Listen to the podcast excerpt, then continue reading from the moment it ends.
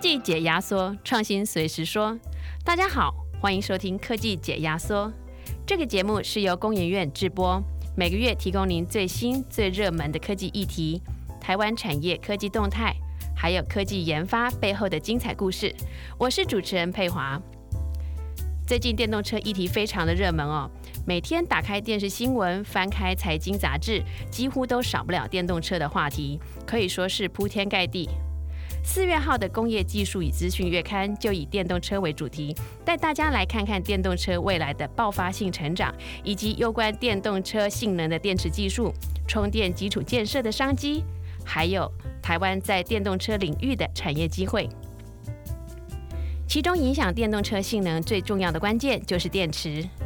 电动车之所以能够逐步取代燃油车，电池技术的进步扮演非常重要的角色。美国电动车指标厂商特斯拉与传统车厂进军电动车最积极的福斯集团，不约而同都以最新的电池技术作为对外宣传的重点，向大众展示自家技技术的优越性。今天我们很荣幸请到锂电池专家、工研院材化所储能组陈金明组长来为我们介绍电动车的动力来源——电池。欢迎陈组长。呃，大家好。锂电池商业化至今已经三十多年了，陈组长在电池的开发与制造上也有近三十年的经验，可以说是跟着锂电池一起成长，是台湾电池产业发展的活字典哦。近一年来，电动车的议题突然爆炸性的成长，组长最近应该是被厂商追着跑吧？那可以告诉我们最近电池的技术到底有多热门吗？哎，我想最近呃，台湾在这个电动车或是电池方面非常的热，那那像我老婆啊，我小孩子啊，就一天常常传网络上的讯息，有关电动车还有锂电池相关的讯息给我。我本来想说这个，呃，锂电池这个领域，我最好不要在家里再谈哈，平常在公司上已经谈的蛮多了。是。但是从这边可以看起来，说一般普罗大众，呃，呃，都在谈论有关电动车还有。锂电池是它的是固态电池，当然呃，全世界由于特斯拉呃还有福斯各个电动呃那个汽车厂投入这个电动车跟所谓的固态电池的开发，我想让整个呃国内的电动车发展还有电池的发展呃能够带领一些新的这个气象还有投资机会，所以最近有一些呃呃对。锂电池还有相关的周边的材料产业应用有兴趣的厂商，都纷纷来了解这个固态电池或是新的电池材料。我想就是说，固电动车已经是未来十年呃一定要走的方向。那锂电池或是固态电池，嗯占了电动车成本的三分之一。我想这个是呃未来台湾有有需要去投入的。是，事实上我也做了一点功课啊。那根据多家市场研究调查机构的预估，到了二零三零年呢，车用动力锂电池的需求哦会达到五百吉瓦时以上哦，那是二零一九年的近三倍啊。产值上看台币三兆元哦。作为一个常年投入电池技术的研发者来说，您一定很兴奋吧？电池终于来到了它的黄金年代，那请陈组长可以跟我们分享一下，为什么电动车的这个电池在电动车的领域扮演这么举足轻重的地位呢？呃，电动车，呃，它里面几个关键的次系统，包含电池系统、是动力系统、的电控系统，也就是包含电池、电动马达控制系统。那电池占了整个电动车。将将近三十到三十五 percent 的这样的一个成本是，那谁能够掌握这个电池系统，就有办法掌握在电动车的成本跟未来的这个性能上面。啊，一个电动车要跑得远，里程远，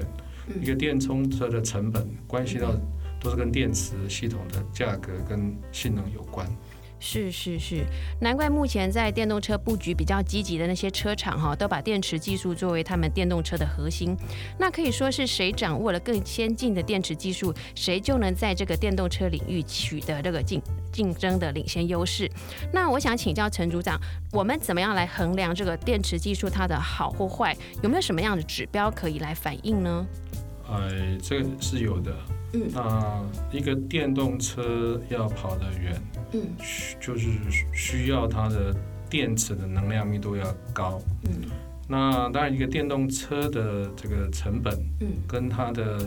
能量密度有关，这也跟它的寿命有关。嗯，一个电池系统的寿命是用五年、十年还是更长，会影响到整个这个长寿呃全寿期的一个电池成本。当然，对一个电动车的应用来讲，除了电池的能量密度、电池的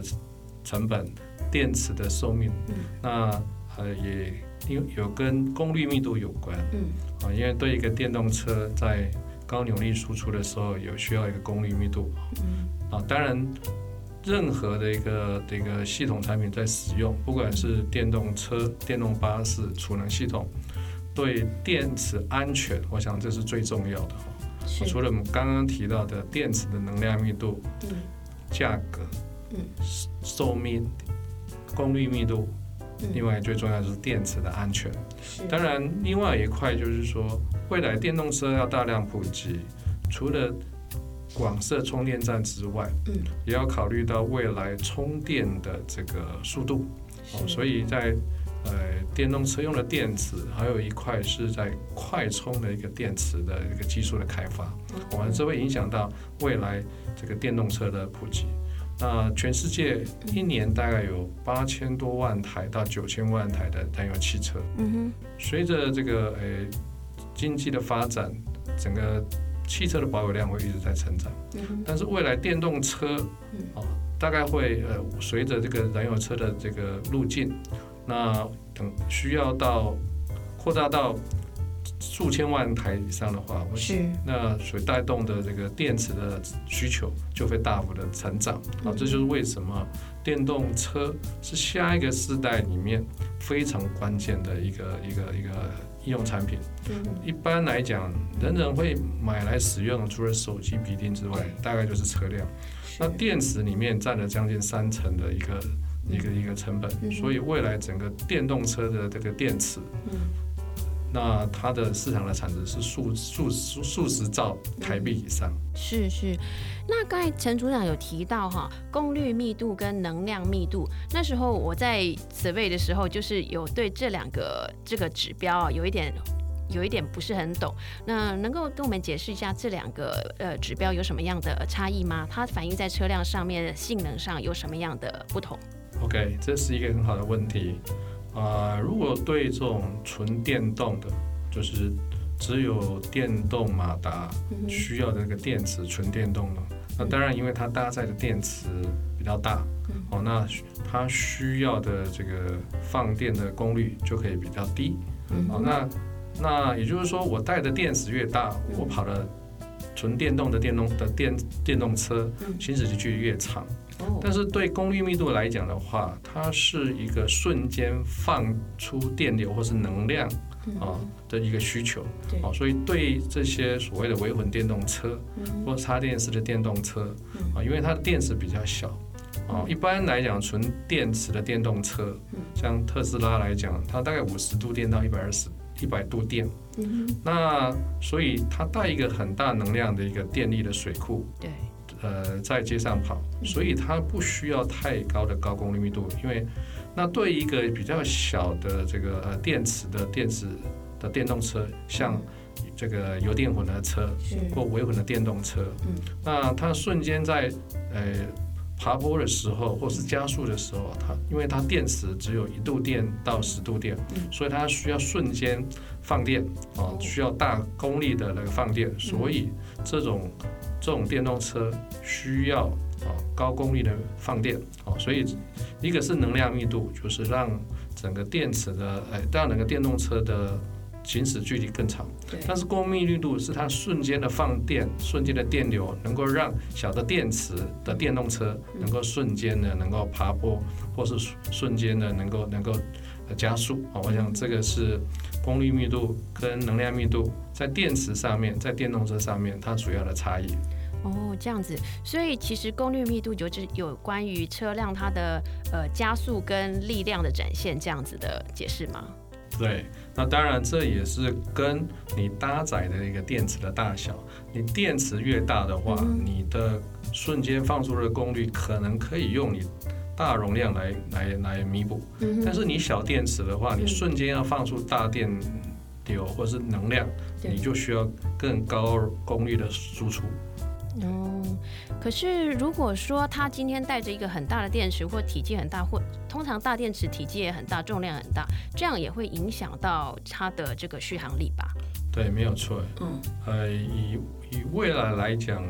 呃，也会考虑到像燃油汽汽汽车一样，这样的能源能耗效率。是啊，也就是说，一个一个电动车不是把电池搭载的越越高越好。嗯啊，因为这个电池越大，成本越高，车子越重，对，那也表示说我的能耗越越差，所以就是说未来的电电动车，呃，除了考虑的这个搭载的电池越大之外，还是要考虑到就是说它的能耗，好，所以就是要兼具。啊，你有某些应用的时候，除了能量密度高之外，也要兼具高功功率密度，让你的这个电池系统在电动车展现出最最好的效果。哦，这样子哈。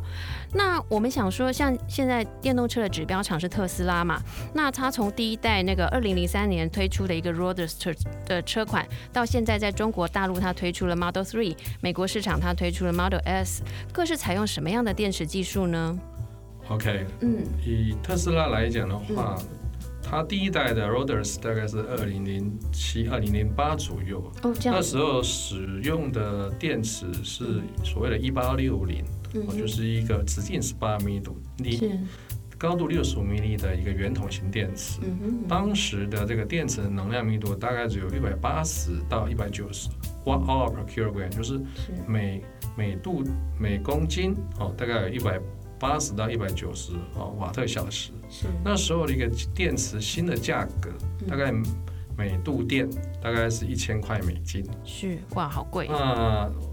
当然了，随着技术的演进，到达 Model S 大概在二零一四、二零一一三左右的话，对，它能量密度已经可以从原来的一百八十提高了。到两百二十哦瓦特小时每公斤，当然价格也是降低了三分之一，到达大概三百五十三百块到三百五十块美金一度电。当然到最近的。哦，这个 Model Three 它的电池的技术能力，就从它能量密度已经从 Model S 的两百二十提高到现在的两百六十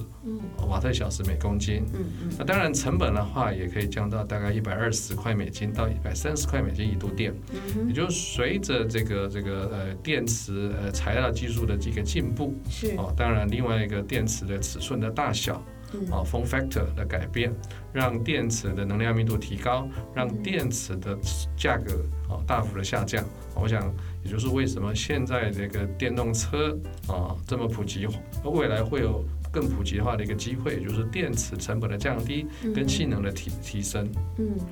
那我在做功课的过程中哦，就是说知道说它其实这个电池性能的提升的一个技术的演进哦，它除了用的材料不一样，呃，像我我们刚才提到，就是说 Model S 跟 Model Three 是用的是不一样的材料。呃，对，嗯嗯，就是说，呃，如果以特特斯拉来讲的话，它使用的正极材料大概是属于这种呃 NCA 的哦，就是镍镍钴铝。三元三元的正极材料，那当然就是说，在材料的技术进步上面，它主要在正极端的话，它有一些这个材料的的这个容量的提升。最重要是说，哎，在负极材料的部分，它它在新的一个电子技术里面，在负极会使用一些氧化系或是。呃，细的这个负极材料来提升负极的能的的容量，来让电池的能量密度提高。当然，对 Model S 跟 Model Three 来讲的话，它的个尺寸也变大了啊，就是本来是十八 mini 直径、六十五 mini 高度的一个一八六零的圆筒型电池，到 Model Three 来讲改成二一七零零，就是二十一 mini 的一个直径，啊，其实。Millimeter 的这个高度的圆筒型电池，甚至特斯拉在去年的电池日的话，也提到了所谓的四六八零啊，也就是说整个电池的一个这个的形状的尺寸空间也慢慢慢慢的变大。当然，呃四六八零未来什么时候导入在特特斯拉的电动车，或是说这样的一个更更大尺寸的，从散热、安全、良率，还有使用寿命呢，是不是可以在短期之内取代二一七零在它的电动车使用？我想，呃，大家值得观观察了哈。是，OK。诶，那除了说在这个材料上去增来改进一个电池的性能之外，那还有刚才提呃陈组长提到提到尺寸这个部分，然后还还有哪些方法是可以来改善这个电池的这个技术呃它的性能跟技术呢？OK，如果以能量型的电池来看，如我们刚刚提到的，嗯，呃，会影响电池的能量的话，就取决于正极材料啦、负极材料啦，还有还有这个有关于当然。呃，一些其他的一些呃材料，好，那当然在尺寸空间之外，哦，那也包含就是说有一些新的这个电解液啦，让这个高能量电池更安全了哈。是。那对应到。这个能量型的这个电池之外，其实还有很多属于需要高功率的应用的电池哈。那当然就有一些高功率的一些正极材料，哦，甚至有一些快速充电的负极材料，然后应用在快速充电的电池啊。那这个都可以用在所谓的这个快充的电动车。或是说维稳的电动车，或是电动巴士的使用。嗯嗯所以听起来材料是非常重要的一个因素哈。那呃，最近电动车突然爆红，听说有个原因哦，就是说电池的成本一直在下降。刚才组长也有提到，那等到那个电动车的生产成本哦，呃，快要跟燃油车差不多的时候呢，那电动车几乎来说就。应该可以逐步来取代燃油车。那请教陈组长，近十年来哦，电动车用的锂电池的价格大概有多少的下滑呢？那如果说电动车要取代燃油车，它的电池成本大概要降到多少才行呢？OK，呃，以电动车用的电池锂电池来看的话，呃，在二零零五年的时候，一度电大概一千块美金啊，所以一个电池芯。嗯但现在在二零二零年、二一年这样，哎，这个时间点来看，它每度电已经降到一百二十块美金一度电。那当然了，未来特特斯拉的一个目标是希望低于一百块美金，甚至八十块美金。是是。那当然，低于一百块美金以下，甚至到八十块美金，我想整个电动车的爆发。哦，一个市场的需的量就会大幅的起来哈。那当然，呃，因为从电池芯到模组到 pack 都还有一些成本啊，就是基本上就是说，以目前呢，电池芯的价格已经呃降到原来的这个是二零零五年的十分之一以下，甚至十五分之一以下。当然，在这个过程当中，因为电动车纯电池的电动车，它目前全世界大概也差不多。两三百万台，嗯要到达这个这个呃数千万台，我想未来在模组的成本跟系统的成本可以大幅下降的话，我想它的普及率就会更高了哈。因为其实电芯的成本已经降了十十分之一到十五分之一，所以那一边在下降的空间其实是是有限的哈。是，当然模组的一个成本啊，还有系统的成本哈，因为它电池系统来讲的话。它多串并联有一些保护了 BMS 啦，还有一些散热等等哦，那会随着这个使用的量的增加哦，那当然那一边的也是需要再降价啊。是，那想请教陈组长哈，目前还有哪些正在酝酿中的新兴的电池技术，它有潜力可以变成电动车电池的主流呢？那这些新兴技术比现在的电池技术会好在哪里？OK，我想这个很重要哈，就是说传统的锂离子电池，它是使用液态电解液来当做离子传导的一个一个电的媒介。当然，液态的电解液它是有机溶剂的啊，那当然就很怕内部短路啦或外部短路到造成了燃烧，也就是传统的锂离子电池，它的有它的电解液是会烧的。当然。还在往更高能量密度过程当中，如何来兼具安全性啊？那也就是说，现在的特斯拉用的这个或者车厂用的锂离子电池也碰到了一个瓶颈啊。所以，如何让电池能量密度突破到三百五十甚至四百瓦 hour per kilogram，就是每度每度电啊四百个啊三百五十到四百瓦特小时，也就是让现在电池的能量密度哦可以能够再提高到一倍。我想很重要是说，在兼具高能量密度的过程当中，又能够兼具安全性跟寿命。哦，那这个时候就发展所谓的固态电池。当然，现在固态电池就跟电动车一样啊，在这个电池领域是非常非常的热。对。哦，那当然这边也也也需要去稍微了解一下固态电池。对。刚刚我们提到的液态电池是有机溶剂，它是伪造。嗯。那固态电池。呃，还是有分类了哈，因为，呃，这个想想想一下，就是说，如果一个多孔一个电极板泡在水里，跟多孔的电极板泡在沙里，那个离子的传递路径就不一样了哈。所以在固态电池来讲，我个人是觉得如果分三个路过程啊。在二零二二年这个路径来讲的话，短期。大概是会属于类固态，也是为树脂的固态电池。也就是说，传统的液态电池它是有机溶剂，碰到内部短路的话，这电解液会气化，会变成烷类或氢气，那当然很容易点火，类似一个瓦斯点火。但是如果是一个树脂固态电池来讲的话，它的散火点会提高，那当然电解液的这个呃电池短路的时候，它的电解液就比较不容易气化燃烧，那当然就可以达到高能量过程当中。更安安全，所以会先从第一代的这些类固态、树脂固态电池，往到第二代的锂金属固态电池，然后到最后的全固态电池。刚刚我们讲的全固态，就是说连一滴电解液都没有。哦，那当然这个还有很大的挑战空间。如刚刚举例的，就是说一滴电解液没有的话，那这个这个电池的电化学特性是不是可以保有？哦，当然还要回归到说。到全固态的话，它使用的这个无机固态电解质啊，不管是油啊、为氧化物也好，那是不是可以在这个室温可以操作？哦哦，那当然这扮演很重要的的一个角色了哈，就是说我电子的一个电性、电化学特性，在这个这个全固态的过程中，是不是可以办法进行这个离子的移的传导？啊，我想这个可能还需要到二零呃二五到二零三零年。才有机会，这种全固态电池应用在电动车了哈。当当然呢，现在大家这个提的很多的一个全那个固态电池了哈。我想刚刚又提到了三个分类，对，一个所谓的树脂固态电池就是固态电池，是。另外一个第二个就是锂金属固态电池，是。另外一个就是呃最终级的这个全固态电池。嗯嗯。那工研院在锂电池的研发上有哪些技术跟价值呢？那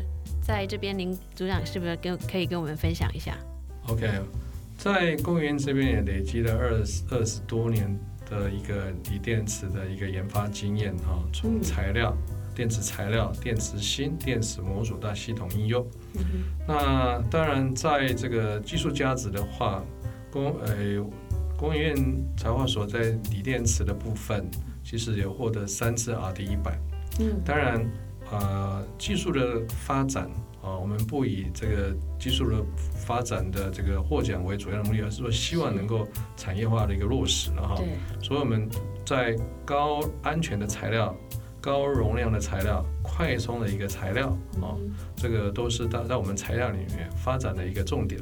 当然，在电池芯的部分，我们呃除了这个快充的电池。之外，我们全力发展所谓的固态电池。哦，如我刚刚所举例的哈，这个固态电池，我们希望让台湾的这个电池新产业，在未来的这个下一世代的电池里面，有机会弯道超车了。是，因为台湾在山西的电池里面没有办法搭上手机跟呃笔电啊，因此这个产能规模比较小，所以在价格上面。这个就比较跟国际的大厂比较没有竞争力，嗯，但是呢，台湾的电池芯其实很好的基础了，不管是呃安全性也好，可靠度也好，啊，那那当然对下一代的电池是不是有更早的工业院能够协助在固态电池能够导入到国内的，不管是这个 IT 的一个应用，啊，电动车的应用，甚至储能应用，好，那当然我们也结合材料到电信到模组一个一个应用，然后能够。呃，尽快跟国内的系统厂啊，不管电动机车啊、电动物流车，还有储能系统来做结合，这样的话，能够及早把呃创新的材料跟新的电池、新的固态电池技术跟模组的一个应用应用导入到系统应用来做验证啊，来做呃导入国内的产业。是，所以刚才陈组长就已经提到，就是说台湾呃的电子厂如果要切入这个电动车的市场的话，是可以跟这个系统整合厂做一些合作的，是吗？对，没错。哎，呃，针对一个未来的应用，不会像早期手机一样，只是单颗这个电池。对。哦，那呃，笔电需要三串十二伏。电动机车四十八伏到八九十伏，也就是这是多串变流，甚至到一个电动车三百多伏，那当然到一个巴士要六百多伏。在这么多串串变的时候，呃，你怎么让你的电池在系统上面有更多的、更早的一个验证啊？会影响到系统厂商跟你的一个合作跟使用。哦，那我想很重要是说，台湾现在在推电动机车，也在推电动巴士，也在推储能系统。如何让国内的产电池产业能够及早有练兵的机会？哦，这样的话才会促成国内更多的一个呃系统大厂，还有结合大公司尽早投入这个电子这个领领域啊，来让产能扩大，来让新技术能够快速在系统应用。哦，这样我想这就是为什么。呃，这个下一代的一个电池技术的发展啊，一定要跟系统做连接，然后尽早做验证，来加速这个电池新的投资跟应用，这样这样才有机会啊，跨入在未来电动车里面的一个电池使用。是，那其实呃，在今年一二月的一个麻省理工科技评论的。这个月刊里面啊，他也有提到，就是二零二一年的一个十大突破性科技，它其中也有提到锂金属电池。那刚才那个呃组长这边也有跟我们提到说，这个锂金属电池，那您您依您的多年研发的经验来看啊，锂金属电池它的优越性如何？那您觉得说，呃，在我们台湾的这边这个这边研发的资源来说，台湾是否有机会在这个锂金属电池上做一些琢磨呢？我我我想。这个问题非常好了哈，那呃传统的锂电池，它的负极材料是使用石墨，啊，那它的材料的克点容量大概就三百二十到三百五十 milliampere per gram 啊，就是每克的材料它提供的容量大概就三百二十到三百五十左右。那锂金属的话，它每克的锂金属能够提供的电容量哈是石墨的十倍。但是因为锂金属的活活性非常强，啊，那当然很重要是说，这么活性这么强的一个锂金属，导入到一个锂金属固态电池，你如何确保它的安全性？啊，就是说，这个当电池有一些异常状况啦，那会不会是像啊锂金属固态电池如何去解决它的一些这个反应性跟安全性？我想这个就是一个重点哈，尤其。这个锂金属在传统的液态电解液的话，它会产生锂资金，哦，就是说像这个哎锂电池长骨刺一样，哦，它长的它会像长那个锂的这个资金。当然，锂资金如果在传统液态电池的话，它就树枝的枝，对，树枝的枝是水晶的晶，对对对对。那树枝的睫状晶呢的锂结状晶呢，就会造成正极跟负极的一个短路。哦，这就是为什么传统的锂电池使用液态的电解液，如果你使用这个锂金属单负极的时候，这个锂资金造成这个安全的一个问题。哦，那是这个是一个。呃，目前来讲没有解决。那当然，为什么到固态电池有机会解决？对对。因为主要是说液态它会跟电解一直反应，就会产生锂自金。对。但是到固态的时候，锂不会长期泡在这个所谓的电解液里面。嗯一来降低降低这个电解液的这个这个这个反应性，二来是说不会只是进行这个呃锂锂的这个呃系这个沉沉积了哈。那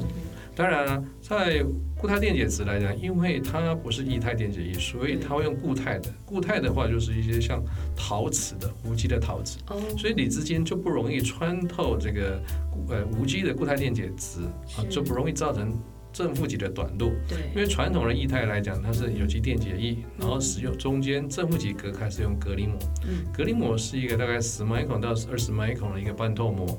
那就很容易造成这个短路，造成。内部短路造成爆炸燃烧了，嗯，就是为什么锂金属固态电池，对，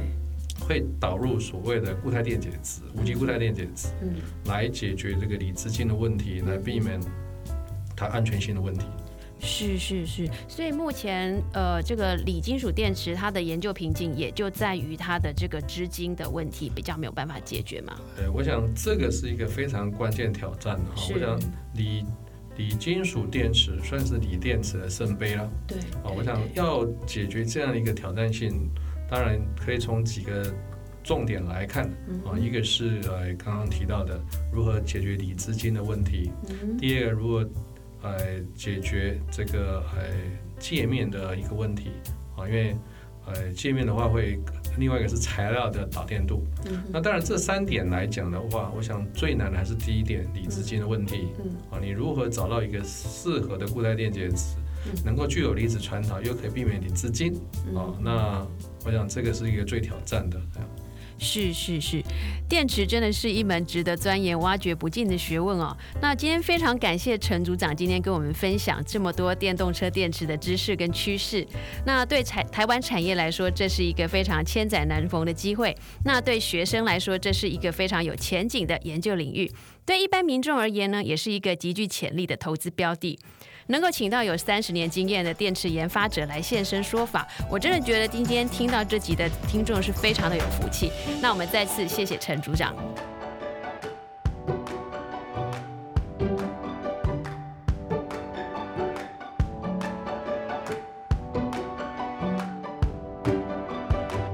接下来进入我们的科技加油站单元。科技加油站与您分享近期发生与台湾科技产业相关的资讯或正在热议中的科技话题。今天的科技加油站单元要跟大家分享麻省理工科技评论 （MIT Technology Review） 的二零二一年十大突破性科技。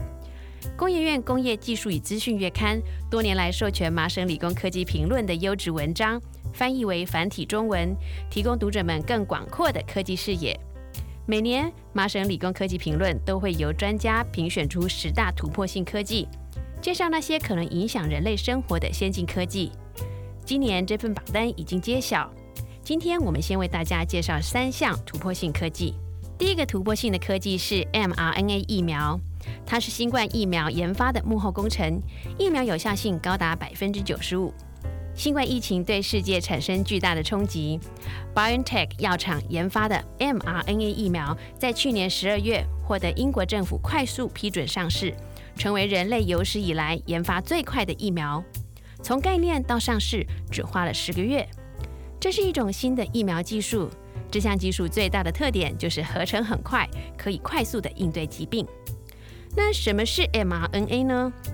？RNA 是核糖核酸。前面加个 m 是 messenger 的意思，中文翻译为信使，也就是送信的使者。核糖核酸，打个比方来说吧，mRNA 就好比是细胞制造特定蛋白质的食谱。今天我们把制造新冠病毒身上的棘蛋白，就是新冠病毒外表上刺刺的那个凸起哦，把制造棘蛋白的食谱，或者说是制造棘蛋白的讯息或方法，注射到人的体内。人类细胞就会自己制造出这款蛋白。棘蛋白不会让人生病，却会刺激体内的免疫系统产生抗体。以后人体再感染到新冠病毒，抗体和 T 细胞就会启动对抗病毒。mRNA 疫苗因为不含病毒本身，因此比起许多传统的疫苗相对安全许多，副作用也相当的低。而这项技术也有机会降低基因疗法的成本，可以治疗癌症。连型血球贫血，甚至是 HIV 艾滋病毒，可以说是病患的一大福音。第二个突破性科技是 GPT-3 语言模型。GPT-3 是一个大型的语言模型，它是由旧金山的 OpenAI 实验室所开发，运用深度的学习技术，以网络上成千上万的书籍和内容来学习。学习完之后呢，它就可以模仿人类的笔法，写出惟妙惟肖、几乎跟人写的一样的文章。目前已经有人拿 GPT-3 写作电脑游戏的脚本，还有拿来写新创公司的创业构想。对我来说，与其说这项技术非常神奇哦，还不如说这项技术非常可怕。呃，也就是说，其实人工智慧现在已经可以无中生有，创作出来的文章呢，跟真人也没有什么两样。一旦他被有心人士利用的话，拿来传散播假的消息或者是仇恨的言论，也没有人知道那是人工智慧自己创作的。这让我想到多年前网际网络刚走入大众的时候呢，有一个有趣的漫画啊，在网络上没人知道你是一条狗。这句话应该改成：在人工智慧的世界里，没有人知道跟你对谈的其实是一台电脑。此外，训练 GPT-3 相当的耗能。麻省理工科技评论提到，如果训练 GPT-3 的资料中心用的是化学燃料的话，过程中所形成的碳足迹相当于开车往返月球一趟。或许在继续发展这项技术之前，人类真的应该多想一想。第三项突破性科技是锂金属电池。针对锂金属电池，我们刚刚已经请教了工研院的电池专家陈金明组长。那根据麻省理工科技评论，锂金属电池有一个最大的好处，就是它的续航力渴望增加八成。换句话说，原本充电一次可以跑四百公里的车，采用锂金属电池之后呢，一次可以跑七百多公里哦。它可以大大的降低大家的里程焦虑。此外，锂金属电池充电快，充电十五分钟就可以达到容量的百分之八十。不过，也如陈组长所说，锂金属电池目前仍有安全性的挑战亟待解决。所以，尽管这项技术理论上是可行的，但也已经耗费了十年的研发。要取代既有的锂离子电池，估计至少还要有五年的时间。嗯，毕竟好的东西值得我们等待。下一集我们将延续电动车的话题，与大家聊聊电动车的充电系统以及台湾的产业机会。想知道更多电动车的故事，欢迎搜寻工业技术与资讯，上网阅读或下载本期的月刊。如果喜欢我们的节目，也可以在订阅平台上按下订阅或关注，并分享给身边关心科技创新议题的朋友们。我们下次见。